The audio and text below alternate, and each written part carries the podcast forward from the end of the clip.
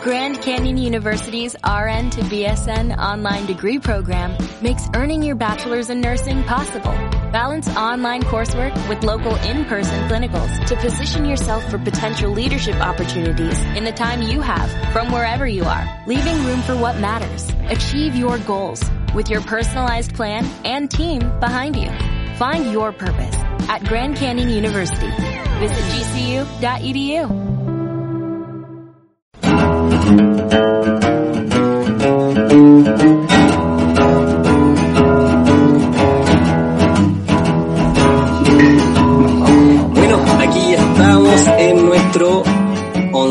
once primero, no sé, ¿cómo se dice? Décimo primero.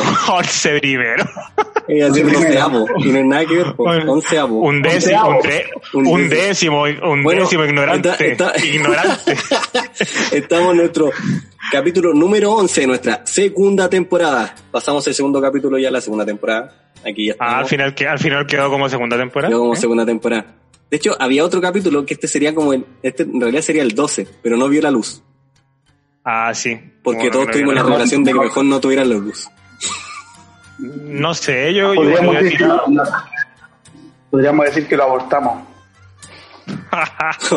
sí. Dejémosla ahí. Eh, Dejémosla ahí. bueno, aquí estamos en nuestra Abortamos la po. Sí, sí, se entiende, Nico, tranquilo. Aquí estamos en nuestra segunda temporada, ya nuestro capítulo número 11. Falta eso, falta eso. Y hoy estamos nosotros tres nomás. Así que no se emocionen. No se emocionen, no tenemos un invitado, es lo que hay. No, no siempre podemos, el presupuesto anda ahí nomás, no, no tenemos mucho para invitar a, a personas tampoco, no somos, sí. Somos Hoy- millonarios. ayer realmente nadie nos aceptó hoy día, así que pero ni, Decían- eh, interno, eso interno, Diego, interno. no. ah, verdad, eso no había que decirlo. Córtalo, córtalo. Mira, y tenemos aquí a nuestro pastor Nico vestido como pastorcito, camisita, puesto. Estoy súper cansado, he estado todo el día en la calle hoy día.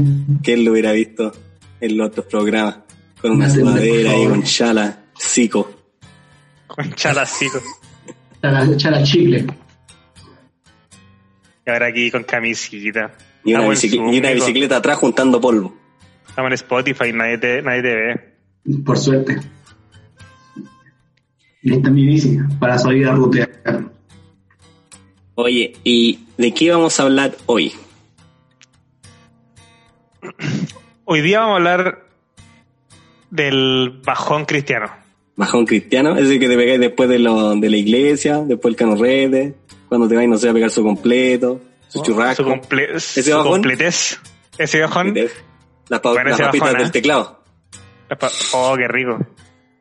Unas papitas, papitas con ahí con salsa de queso, Uh, cibulé. No, no, creo que no ese bajón, ¿o no? Nico, El bajón anímico parece, ¿o no? Sí, vamos a hablar un poco sobre cuando estamos decaídos por algún tema, alguna cosa.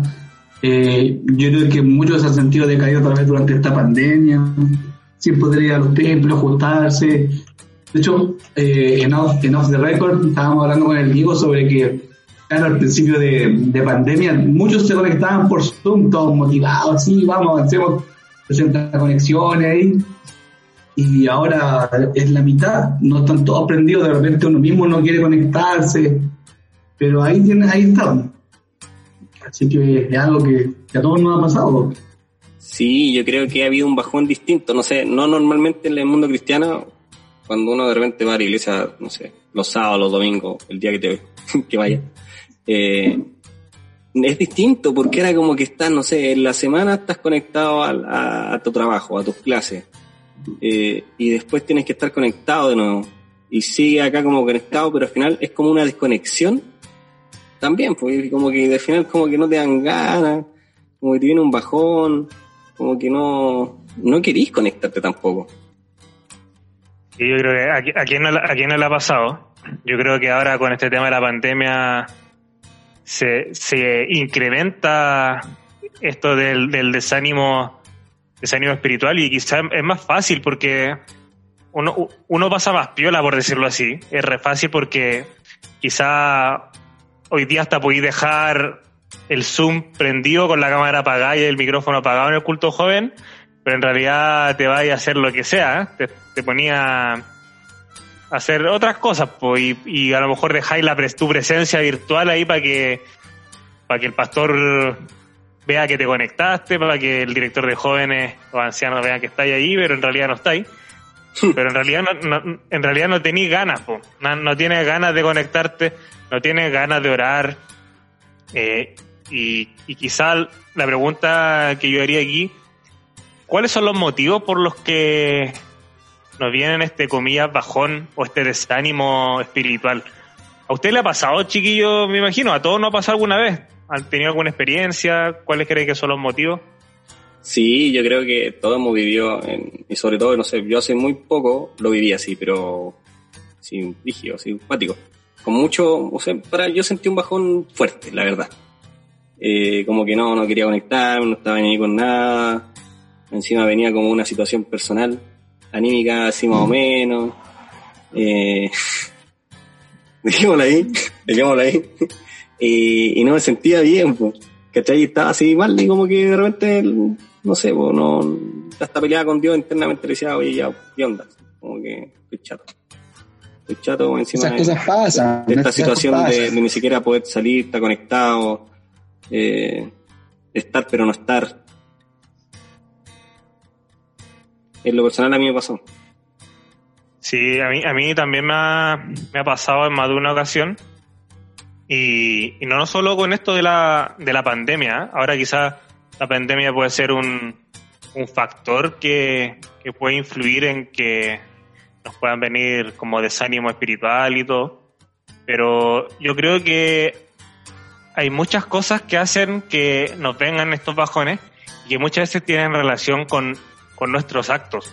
Cuando de pronto cometemos algo que, que nosotros vemos que está mal y que fue, no sé, algún pecado o nos cometemos alguna equivocación o, o caemos en aquellas cosas que, que son las cosas con que luchamos a diario, nuestras debilidades, y, y cometemos aquellas cosas, muchas veces pasa que eh, uno, uno dice, ¿para qué voy a orar? ¿Para qué voy a estudiar la Biblia? ¿Para qué voy a conectarme al culto joven? ¿O para qué voy a ver el culto de la mañana en la iglesia? O al grupo pequeño. Si, si en realidad soy, soy tan malo o soy tan, tan, tan indigno que, porque hago estas cosas. Y, finalmente yo creo que puede ser un factor importante por los que muchos eh, en algún momento nos podemos desanimar eh, en nuestra relación personal con Dios. Porque una cosa es nuestra relación con la iglesia y otra cosa que va de la mano, pero eh, eh, no es lo mismo en nuestra relación con, con el Señor. Podemos estar todos los sábados asistiendo a la iglesia, participando de todas las actividades y tener una muy buena rel- relación con la iglesia, por decirlo de alguna manera, pero nuestra relación con Dios puede estar realmente muerta, seca.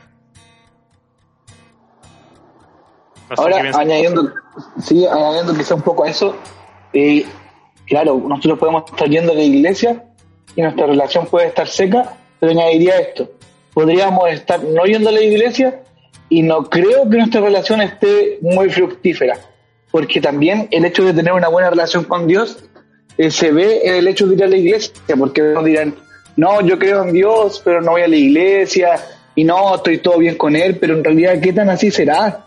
Yo, yo lo cuestiono un poco por lo menos, pero no, no sé qué tan así será.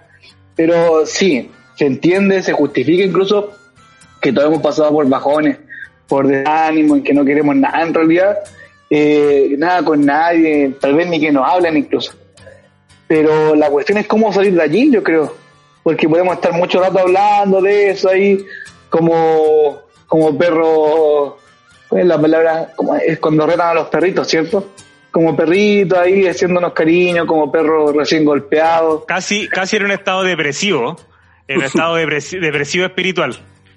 Eh, como, como que... Ah, Nu- Nuevo término, nuevo término ahí de podcast, de podcast de vacío.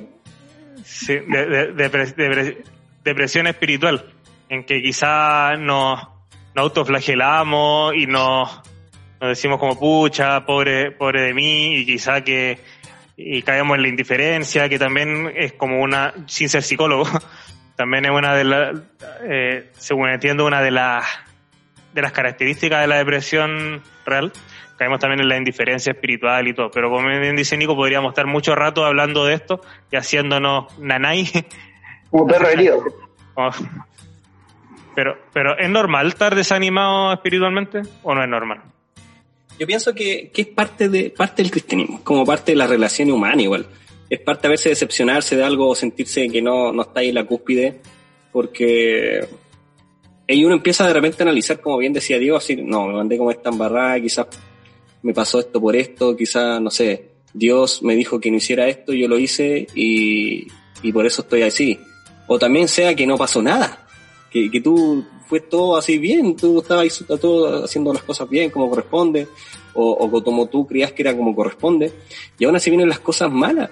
O sea, de repente es, es, bueno tener esa como retrospectiva y empezar a analizar y decir, pucha, ya, o quizás no esté en el mejor momento, quizás estoy desanimado, pero ya hay que levantarse, como bien decía Nico, no quedarse ahí tirado en el suelo, sino también tener como ese, ese empuje de decir, ya, así que Señor, ayúdame, ayúdame a, levantarme. Sí, yo creo que ese punto es bueno, sí, porque, porque a veces nos gusta nos gusta así como ser la víctima, por así decir. Ser como el que, claro, ser el que sufre, que nadie lo entiende. Y ay, si a todos nos ha pasado, eso en realidad así como eh, que nos sentimos mal y está todo bien, pero no somos los únicos. Y a veces es una cosa básica de querer llamar la atención o, alguna cosa así. Entonces, es muy importante estar, levantarse, ya, si uno está allí, levantarse y decir, ya, basta, si no puedo estar siempre en esta parada, si no soy el único ser humano en el mundo. Siempre uno puede levantarse, hacer cosas por otro y, es mucho fructífero que estar todo el rato ahí abajo. Hay, hay un caso en la Biblia eh, en que un, un, hombre de Dios estuvo desanimado espiritualmente. Si se acuerdan del caso de Elías. Sí, Elías. cuando, cuando, Elías estuvo... Después de matar a Exactamente, después de haber estado en la cúspide o en, el clímax espiritual, por decirlo así, donde demostró ante todo el pueblo quién era Dios, hizo descender fuego del cielo, eh, mató a los profetas de Baal, a los y, y reconsagró al pueblo de Israel, pues en realidad así como que dijo, aquí la hice. Y... Exactamente, el pueblo se volvió a Dios y todo eso, y después de eso, eh, le vino un, un, un desánimo. Que tuvo que arrancar porque le iban a matar. después de hacer lo correcto. después, después de todo eso, se fue a esconder. ¿Por qué? Porque, claro, sintió miedo, sintió temor de Jezabel, que lo empezó a, a perseguir y, y como que empezó a dudar. Y yo me pregunto si, si a Elías le pasó eso, claro, a nosotros también probablemente nos pase eh, en algún momento de nuestra vida. Si Elías siendo el, imagínense, el, Elías eh, de los pocos personajes de la Biblia que, que no vio la muerte, eh, junto con Enoch, junto con Enoch, que el Señor se lo llevó en un carro de fuego. Eh, y aún así Elías tuvo momentos de desánimo. Pero cuando, cuando Elías estuvo en ese momento, ¿cuál, cuál fue, cómo es que salió de, ese estado? Ahora me gustaría mirar un poco cómo fue que llegó Elías hasta allí. Venía de matar a, los sacerdotes de Baal, pero también Jezabel le acaba de poner precio a su cabeza. Así como ya, matemos a Elías porque nada más y Elías prefiere arrancar. Vio lo que Dios podía hacer con los que le habían puesto precio a su cabeza, pero prefirió arrancar. Entonces, claro, él no, no estaba entendiendo tal vez lo que estaba pasando en su vida. Decía, pero Señor, yo acabo de hacer milagros por ti y tú permites que me persigan, que me quieran matar y, me gusta, quiero destacar eso. Elías llegó a eso después de hacer cosas por Dios. A veces yo creo que llegamos a ese punto sin haber hecho nada por el otro. Y creo que eso es bastante egoísta en realidad. Eh, prefiero llegar a ese punto después de haber dado una vida por el Señor que no haber, no haber hecho nada por nadie. Y, y cuál era la pregunta, se me fue a la otra parte, Diego. Se me pegó el Diego. Era, ¿cómo Elías? ¿qué, ¿Qué pasó en ese momento, Elías? cuando... Ah, ¿cómo lo superó? Claro, entonces, entonces en ese momento eh, Dios le habla a Elías pues, y le dice que salga de la cueva. Eh, el punto ese, es Dios el que ayudó a Elías a superar esa instancia. Dios ayudó a Elías a salir de allí. Eh, La, la clave está en que Elías nunca soltó de la mano de Dios, siempre lo tuvo, se sostuvo de ella. Y yo creo que eso deberíamos hacer también en los momentos de depresión, en los momentos de, de desánimo. Sí. No soltar la mano. Esa historia igual es, es cuática porque me gusta en el sentido de que Dios igual esperó. Dios igual como que, que- que calmó porque él cuando estaba cansado de haber caminado, si, si no me equivoco, corróborenme ahí tres días, si no me equivoco que estuvo andando sin parar, arrancando, se paró, se, se sentó en un, en un árbol y, y mientras le alegaba a Dios, porque le decía, pucha, si, si al final yo hice lo correcto, si ni siquiera hice algo, algo que tú no me mandaste y aquí me quieren matar, y aquí me quieren hacer cosas, y yo por simplemente por hacer lo correcto, y que te va a pasar a ti quizá en tu vida, por hacer lo correcto en tu vida, por hacer las cosas que corresponden, quizá no te van a tratar de la mejor manera. Y ahí estaba Elías, y, y, el, y el, el- lo único que hizo el Señor fue aparecer un ángel y darle agua. Y después Elías se volvió a dormir. Se volvió a descansar. Y de pronto cuando despertó, de nuevo le dio agua. Y fue, y, me encanta porque yo digo así como, pucha, el Señor obró ahí como, pucha, yo sé que como que a veces cuando nosotros estamos bajón, el Señor a veces nos deja un poco ahí para que nosotros aleguemos y, y nos atormentemos y empecemos a alegar, porque también lo necesitamos. Y yo creo que ese era como momento el desahogo de Elías. Y después cuando vio que el Señor estaba ahí, pum, como que se limpió su ropita y siguió. A mí, a mí del relato de, Elías, me sorprende que la- no me deja sorprender la actitud de Dios. ¿ya? ¿Por qué? Porque Elías, ¿qué hizo? Eh, escapó y se fue a meter a una cueva. ¿ya? Eh, se fue a esconder. Eh, estaba sumamente atemorizado y desanimado porque lo querían matar. Como habíamos dicho recién, eh, Elías acababa de hacer cosas magníficas con el poder de Dios, acababa de descender fuego del cielo y uno diría, eh, ¿por qué iba a tener miedo Elías si acababa de, de hacer descender fuego del cielo y acababa de matar a los profetas de Baal?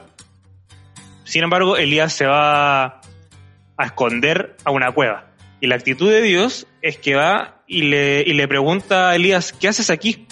En, en el capítulo 19 de Reyes, del primer libro de Reyes, dice, le dice, ¿qué haces aquí, Elías? Eh, y entonces Dios no se queda pasivo ante, ante el miedo de Elías.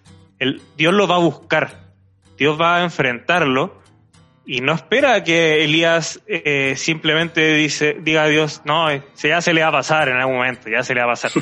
Eh, Dios no dice eso. Dios va al encuentro de Elías y comprende su temor. Y yo creo que esa es una lección especial para nosotros.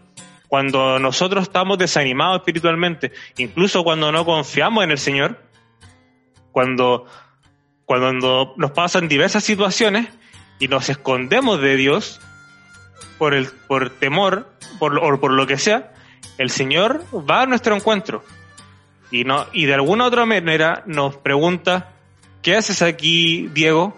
¿Qué haces aquí, Juan? ¿Qué haces aquí, Nicolás?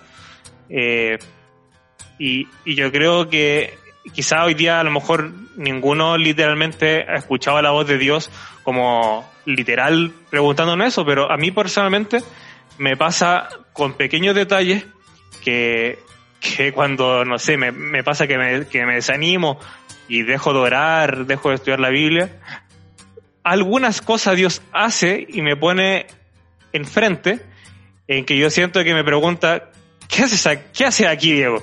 O sea, ¿hace, ¿hace cuántos días que no conversas conmigo? ¿Hace cuántos días que no, no me buscas a través de, la, de mi palabra? Eh, y, y yo cre- creo que esa es la actitud que el Señor siempre tiene en pos del pecador, en pos del desanimado.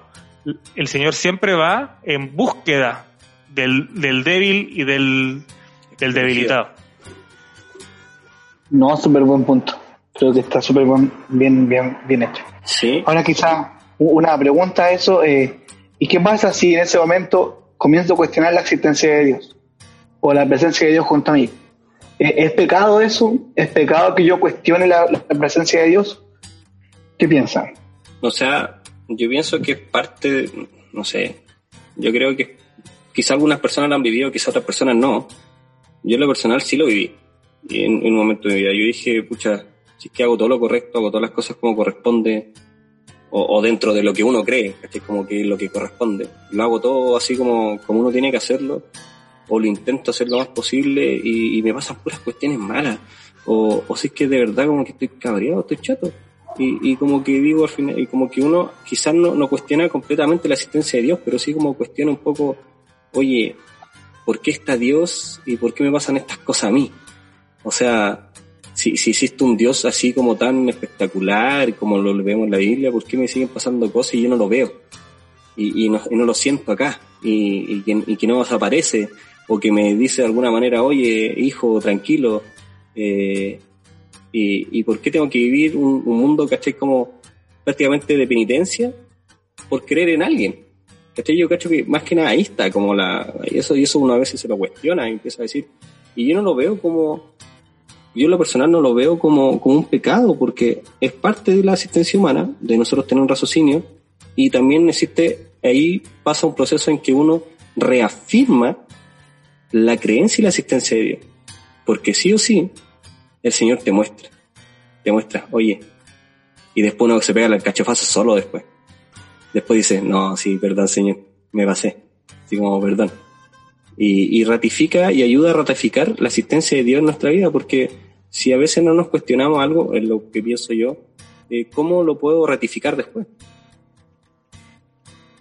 Sí, sí, yo, yo creo que cuestionarse la existencia de Dios o qué tan cercano está Dios con uno es normal, esas cosas pasan, sobre todo cuando estamos desanimados, ¿no? Pero es parte del bajón que estamos comentando, eh, el cuestionar al Señor pero es lindo ver cómo a pesar de lo cuestionado que pueda estar él mismo, así como en el banquillo de los acusados de mi vida, eh, Dios está dispuesto a ir a ese juicio. No tiene ningún problema, va, se sienta y lo, confronta, lo enfrenta y aún así sale vencedor. Y eso, eso es lo que a mí me da gusto, ver cómo Dios puede salir vencedor en nuestra vida siempre. Es cosa de que le permitamos trabajar en nosotros nomás. Así que si alguno de nuestros amigos ha cuestionado eso en algún minuto, eh, que no se, o lo está cuestionando, que pase, que pase por el momento, si lo hemos pasado por ello, y que le pida al Señor evidencias. Y Dios se las va a mostrar, yo creo que hay que tener confianza en eso. Sí, fíjense que voy, volviendo al ejemplo de, Elías, eh, después de que el Señor le pregunta qué hace aquí, eh, la respuesta de Elías es un poco parecida a lo que recién estábamos comentando, eh, quizá Elías no cuestiona directamente la existencia de Dios, pero sí como que de cierta manera deja entrever como que, que Dios no ha estado presente, de cierta manera.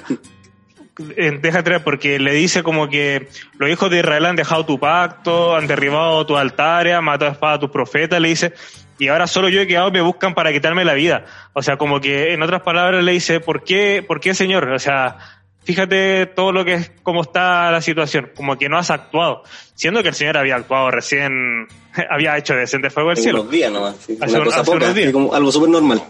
Una, cosa poca, pero sin embargo, en el desánimo espiritual, es normal muchas veces no ver las, cómo Dios ha actuado con nosotros en el pasado. Eh, le pasaba al pueblo de Israel. Acababa el Señor de abrir el Mar Rojo y, haber, y haberlo liberado de Egipto y, y el pueblo estaba alegando que porque el Señor lo había sacado y lo había traído morir, lo había, los había llevado al desierto a morir. Eh, aquí Elías estaba parecido, en una situación parecida, eh, como cuestionando de cierta manera al Señor.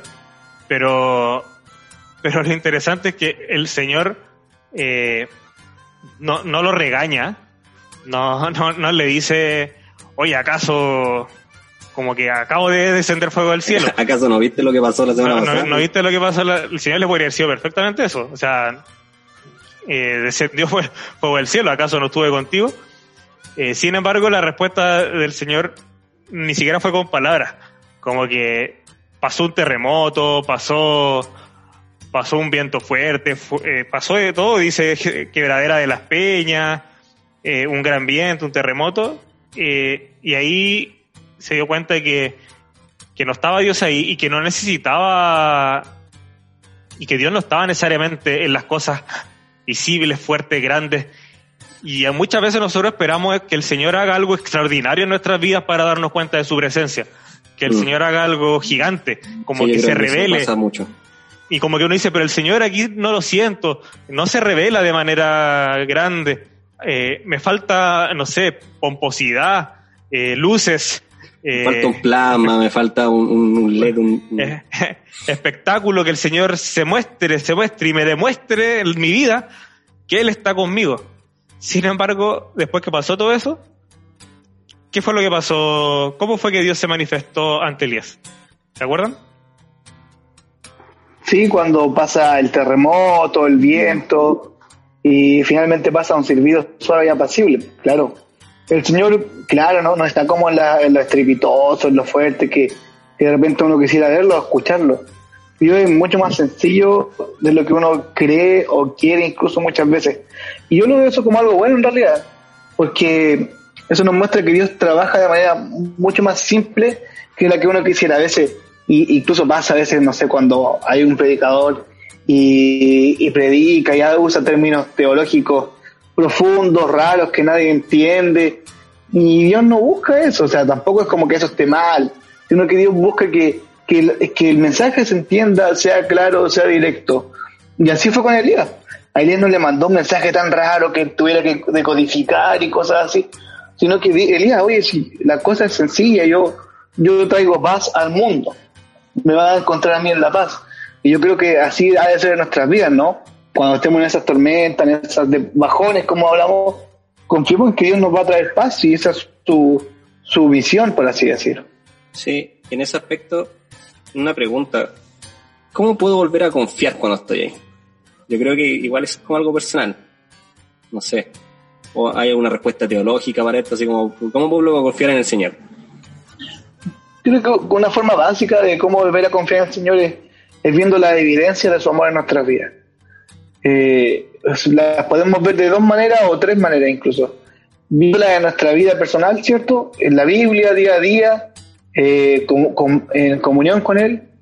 En otra, en la naturaleza, cómo Dios se preocupa de la naturaleza. Y la tercera, que es la más importante, en Jesús. Ver cómo Dios permitió que su Hijo muriera por nosotros. Y yo creo que esa es la manera más, más palpable de ver que Dios está allí. Entonces, la pregunta es, ¿puedo yo confiar en Dios sabiendo todo lo que Él hizo por mí? Yo creo que sí. Sí, yo ahí, bueno, yo creo que, que de pronto cuando uno está en ese desánimo, que, que uno ni siquiera quiere abrir la Biblia, eh, la, la, en, forma personal, me pasa que, que como Dios me busca de ciertas, de muchas maneras, siempre me- cuando, cuando me ha pasado eso, siempre he visto que el Señor me busca, el Señor se preocupa de que vuelva a confiar en Él, porque me lo demuestra a través del silbo apacible, a través de la conversación con algún amigo, alguna amiga, eh, a través de, mi polola, a través de mi familia, eh, a través de una situación compleja que quizá que me toca vivir y que realmente uno dice, pucha, Dios me sacó de esta. Eh, y ahí es cuando uno dice, o de forma personal, eh, ¿por, qué, ¿por qué dudo de Dios? Si Dios me lo ha demostrado en el pasado, eh, ¿por qué no habría de, de estar conmigo en el futuro? De forma personal, así es como el Señor me lo ha demostrado. Porque muchas veces en ese momento uno no quiere ir a la Biblia, uno no quiere ir a, a leer el Salmo 91, donde dice que eh, el que habita el abrigo del Altísimo morará bajo la sombra del Omnipotente. Todos no sabemos de memoria ese versículo, pero, pero en el momento del desánimo espiritual, uno no quiere muchas veces ir a leer ese versículo para animarse. Eh, pero el Espíritu Santo tiene múltiples formas de llegar a nuestros corazones. Y, y yo creo que la más increíble es a través del silbo apacible, como, el- como lo hizo con, con Elías, a través del silencio, a través de, pequeños actos en nuestras vidas que nos demuestran que el Señor está llevándonos en sus brazos y está ahí a pesar de que pensemos que no. Y, y lo increíble de esto es que después que Elías escucha ese silbo apacible, el Señor le dice que hay otros 7000 que todavía no doblaban la rodilla. Es decir, le decía, ¿por qué te desanimas? ¿Por qué piensas que, que, que eres el único? Que estás Eh, solo. Fíjate que estás solo. O sea, hay 7000 todavía que no han doblado la rodilla. Y muchas veces nos pasa eso, de que pensamos que estamos solos, somos lo único que estamos pasando por las situaciones. Eh, ¿O no? Sí, eh, a mí me pasó lo mismo, como les comentaba. Tuve hace muy poco un, un- un episodio en el cual yo estaba ahí. Y, estaba tan, tan agobiado que yo al final le dije, no sé, sí señor. Igual fue un poco, un poco basudo lo dije. Dije así como, señor, te doy hoy día. Te doy hoy día, muéstrame. Muéstrame quién eres. Muéstrame que está ahí. Y le dije así, literal. Le dije, señor, necesito que me muestres, necesito, necesito que, que me muestres que está ahí, que está ahí, que, que, que tú estás conmigo, que, que, está ahí para mí. Y me acuerdo que pasaba el día y yo como, pucha, hoy no me habla, hoy no pasa nada. Ni un amigo, ni nada, ni una cuestión, como que estaba terminando el día. Y como yo decía, ya, bueno, ya, será. Y, y recuerdo que vi, estaba buscando algo en, estaba viendo algo en Spotify y de repente veo a un tipo, Tiago Brunet, un brasileño. Y yo dije, ni siquiera sabía por qué había aparecido en ahí. Y, justo había hecho una, una aplicación hace muy poco, hace la nada, la nada misma, así como un- una semana. La presiono y el mensaje, cuando tú estás mal, es porque el Señor tiene algo mucho preparado para ti. O cuando el Señor, al final el, mensaje era como, cuando el Señor te manda tormento, te manda cosas en tu vida que quizás te agobian, porque te está preparando, porque tú necesitas ser un líder o alguien distinto dentro de tu, de tu, de la vida cristiana. Y, ahí fue como, paf, cacheta. Fue como, pucha Señor, perdón, pero necesitaba sentirme contigo. Y yo creo que a ustedes igual les va a pasar a algunos de ustedes auditores de sentir eso como, y, yo le invito igual a eso. A que le digan, sí, que Señor, de verdad necesito, necesito sentir tu silbido. Necesito sentir ese silbido a que me hable al alma, al corazón.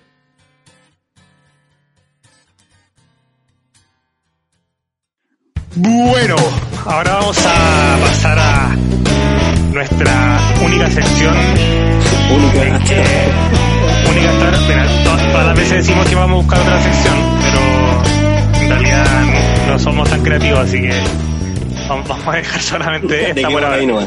Dejémosla No, ahí y, menos, y menos hasta ahora. Sí, y que hagamos una bien, porque ni siquiera esta la estamos haciendo bien.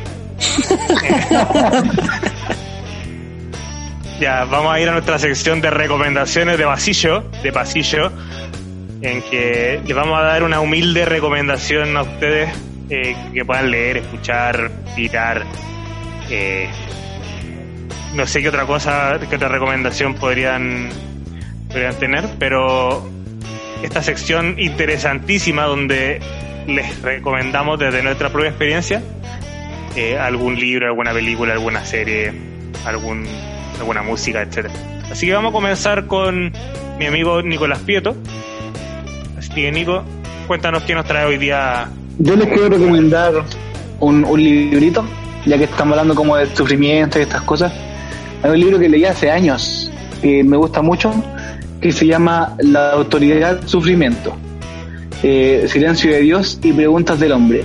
Es un libro eh, un poco más filosófico, teológico, y, y tiene alguna, un poco de vocabulario un poco más eh, técnico, por así decir, así que la lectura O tal vez no es muy te- rápida. Te estoy diciendo que no es para todo el mundo. Mira, Nick. No, es, es para todo el que quiera, pero de repente hay palabras que tenés que buscar en el diccionario. ¿Cachai? Tal vez no es muy rápida la lectura, pero es bueno.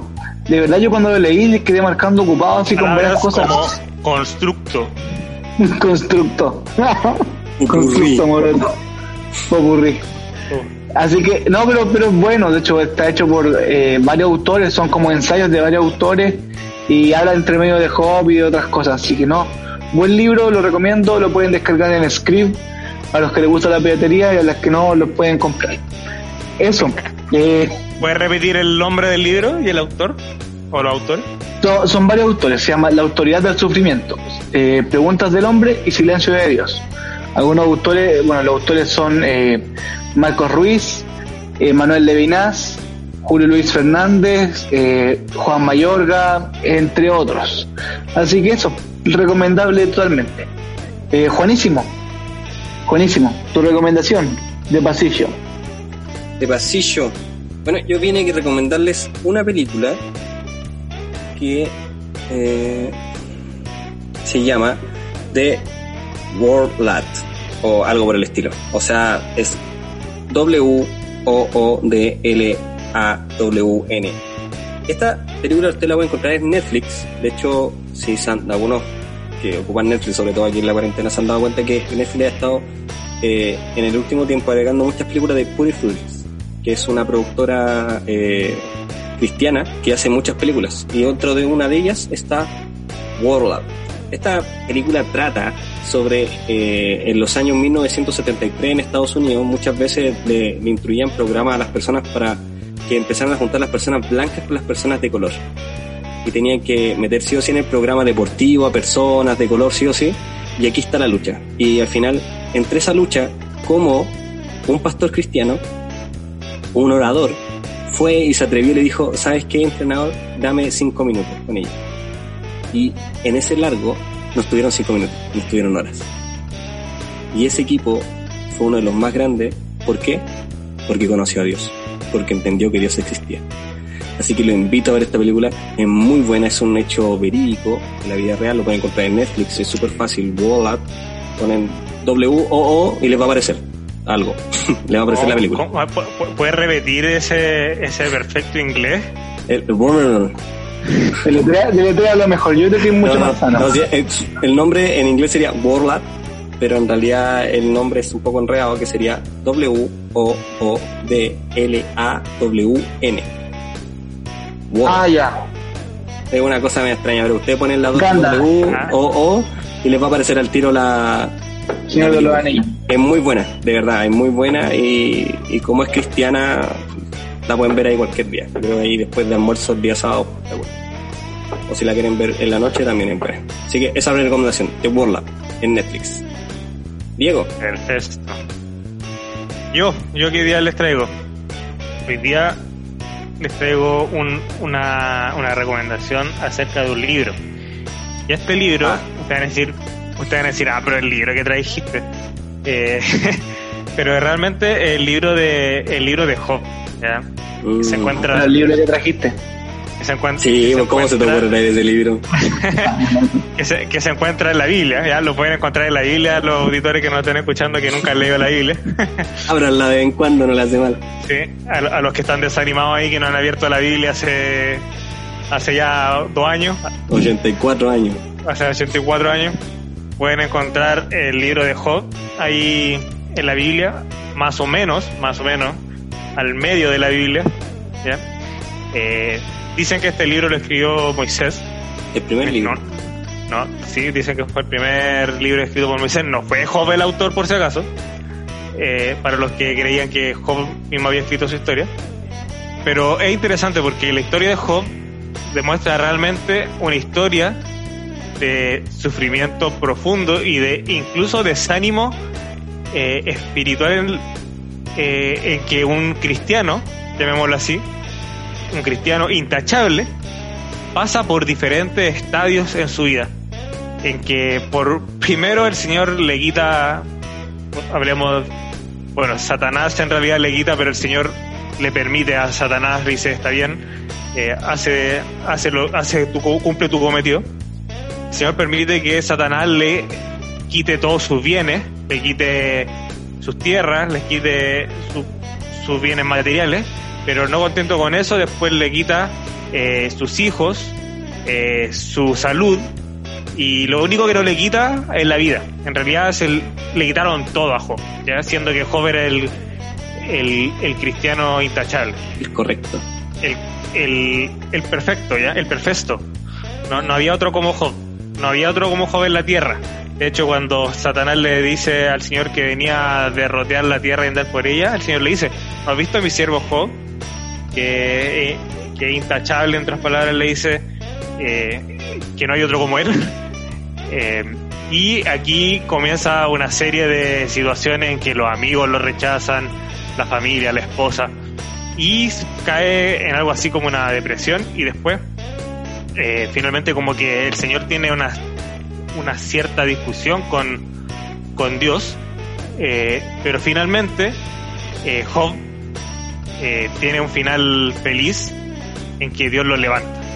Entonces me, me, gustaría recomendarle este libro porque, porque realmente es una historia de vida que se lleva al extremo. Y yo creo que cualquiera no ha pasado una situación como esa. Que hemos pasado por situaciones que pareciera que la nube negra está sobre nosotros y, y no para. Y en el libro de Job podemos encontrar esperanza y de cómo el Señor actúa a través de, a través de la vida de Job. Tomando tu poder de síntesis como siempre, Diego. Contándonos toda la historia como ahora Oye, pero... o tienen las dos opciones. O escuchan a Diego todo lo que dijo y le creen el libro o lo leen. Oye, pero el libro de Job todo el mundo pone su historia. Solo que yo quiero recomendarla. Ya no digo nada más. Ya está todo bien está todo bien voy a grabar más con usted al otro capítulo no voy a recomendar nada huelga huelga de Diego Ahora vamos a pasar, ya que Diego se... Diego se nos vamos a pasar a nuestras conclusiones de vacío. Aquí para empezar nuestra conclusión, nuestro querido Dieguísimo. Vamos que vaya otro. bueno, Nico, te toca. Vamos a tu conclusión. No, eh, solamente decir que si alguno está bajoneado, como dice Pedro, los que tengan ansiedad, y voy a añadir esto, el que esté bajoneado, echen sus cargas sobre él porque él tiene cuidado de nosotros. Así que motivarlo a eso, a que descansemos en el Señor, tiene cuidado de nosotros y confiar. Yo sé que todos pasamos momentos malos, eh, gruesos, difíciles, pero no hay pena que Dios no vea. Así que ánimo, ánimo, ánimo. Eh, ¿le entras? Ya. allá fuera de todo el SEO y, y, comentarios que, todo broma, em, lo, lo, único que, quiero decirle al, al auditor, a, ti que nos está escuchando, si está ahí aún todavía, es que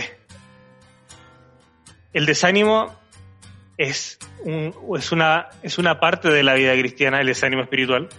Sin embargo, te quiero instar a que no te quedes ahí, ¿ya? como cristianos eh, nos vamos a caer, vamos a vamos a pasar por el valle de la sombra y de la muerte. Sin embargo, el salmista dice que aunque ande en valle de sombra y de muerte, no temeré mal alguno, porque tú estarás conmigo.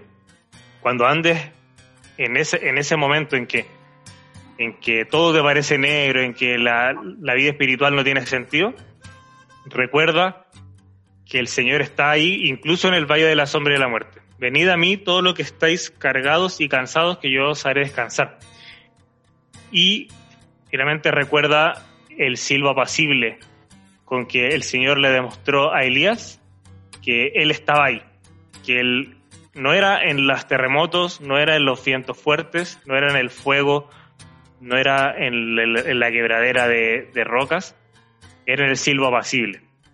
Entonces te invito a, a esperar en el Señor y a escuchar, va, a ser raro lo que voy a decir, pero escuchar ese silencio, ese silbo apacible que el Señor nos ofrece y donde nos muestra que Él está al control, que Él está al control de nuestras vidas y permite que el Señor pueda controlar nuevamente tu vida. Puede que a lo mejor no hayas orado hace días, semanas, años, no hayas tenido un encuentro con Cristo pero te invito a volver a tener ese encuentro personal con el Señor, incluso cuestiónalo si es necesario y dile, Señor, eh, no sé, no quiero, no quiero estar contigo, pero dame una señal.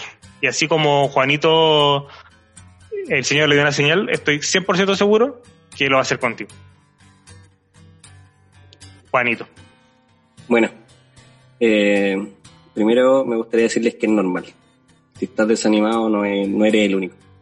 Así como leía que cuando estaba Elías ahí eh, con Dios y habían 7000 más, estoy seguro que hay un millón, dos millones más que están como tú hoy. Y están en la misma. Están en la misma lucha, están en la misma disyuntiva de, no sé, si creer completamente en Dios o confiar en completamente en Dios o, ni siquiera creer en Él. Pero te invito a lo siguiente. Te invito a simplemente cuestionarte. Cuestionarte eh, a ti mismo, lo que tú estás haciendo. Y decirle a Dios, ¿sabes qué? Necesito, necesito de ti. Necesito que aparezca en mi vida. Necesito que estés conmigo. Necesito sentirte. Necesito que estés ahí. Y va a ver que Dios va a obrar en tu vida. Y te lo, te lo reafirmo. Normalmente nosotros eh, decimos como cosas naturales o cosas eh, tienen que tener algún significado, pero con Dios no es así. Porque tienes que recordar que Dios no es alguien natural, es alguien sobrenatural. Y cuando tú lo pidas y lo clames, Él va a actuar en tu vida.